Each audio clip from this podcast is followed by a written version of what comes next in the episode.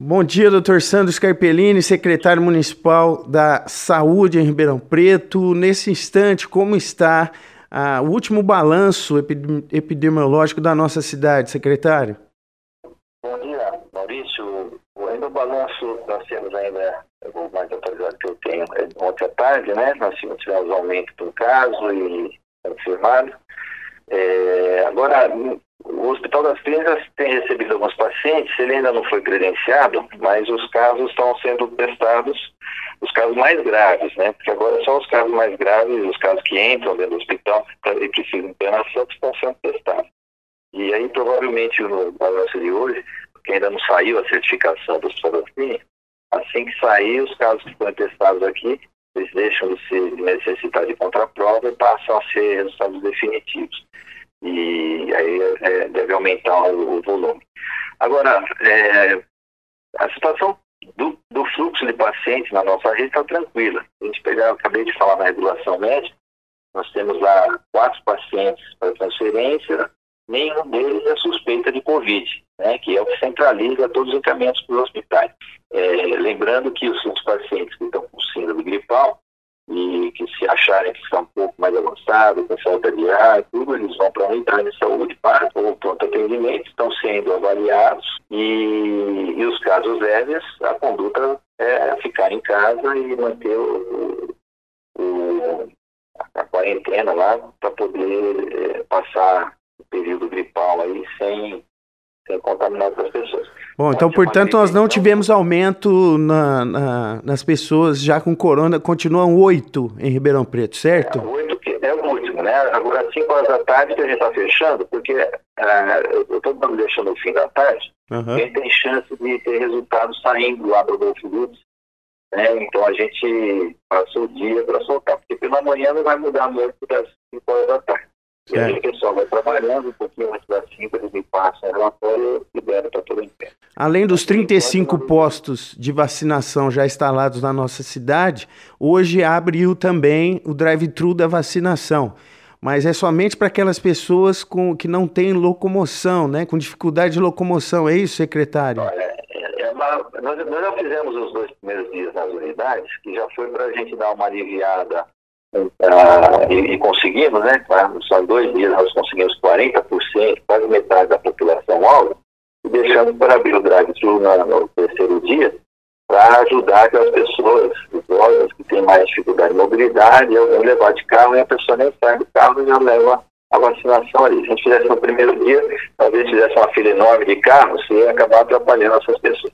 Como a gente atingiu, atingiu 41%, a gente resolveu abrir hoje porque a, a, a, proposta do Ministério é que a gente conseguisse, que a gente tinha três semanas para atingir, fazer essa primeira fase do público das pessoas a partir dos 60 anos. Só que em dois dias nós conseguimos fazer 40%. Que beleza. Hoje é possível que a gente consiga avançar mais um pouco aí, talvez chegar perto dos 60%. E, o que, e a nossa meta é atingir 80%, 90% da, do, dos 78 mil é, pessoas que têm Ribeirão Preto pelo IBGE, acima dessa faixa etária. E a gente deve conseguir aí essa semana, mais tarde da semana que vem, a gente atinge, enquanto era, a gente tinha três semanas. Isso é bom porque aí as próximas vacinas já vão para outras, para outra categorias, categorias. Aí, como a grávida e as crianças, né? Perfeito, perfeito. Secretário, é lógico que eu não posso deixar de tocar nesse assunto com o senhor. Ontem o presidente Bolsonaro, em rede nacional, começou a estimular as pessoas para que voltem ao trabalho. E ainda citou a possibilidade de, de das escolas retornarem também ao seu funcionamento normal. Está indo contra tudo aquilo que a gente está vendo no mundo. O senhor compactua dessa ideia do presidente Bolsonaro, secretário? Não, infelizmente, foi muito infeliz a fala, porque, na verdade, é, não adianta a gente pensar que só os idosos ficando em casa as coisas não dão certo, porque os mais jovens não têm tido é, repercussão na saúde muito grande com essa virose, mas eles são os vetores, são as pessoas que vão levar. Então, e, e pensar que a gente, todo mundo tem condição de deixar os mais idosos, o avô, a mãe sozinho né, na casa, não é uma realidade para o Brasil. Uma parte das famílias né, vivem juntas, muitas vezes os avós participam ativamente cuidando das crianças, para os pais poderem trabalhar, E vai acontecer que essas crianças vão se infectar, realmente não vão ter uma doença muito grave, mas vão trazer a doença para dentro de casa e levar para o avô, que esse sim pode sofrer mais. Eu tenho falado que essas crianças vão ficar parecendo o mosquito da dengue, porque o mosquito da dengue ele vai numa casa, pica uma pessoa, se infecta com o vírus da dengue, vai na casa do lado e pica outra pessoa e infecta outra pessoa.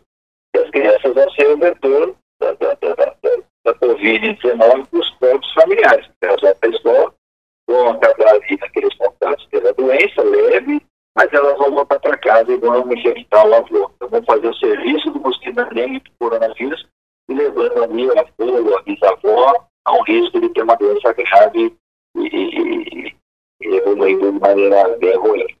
Que não, é isso. Nós estamos no caminho certo, porque foi aqui paulatinamente, gente comecei paulatinamente, foi quase que dia sim, dia não, endurecendo o decreto. A população tem ouvido, tem entendido o risco, tem ficado em casa. Ainda, acho que tem ainda margem para parar um pouquinho mais a cidade, assim, as pessoas se concentrarem.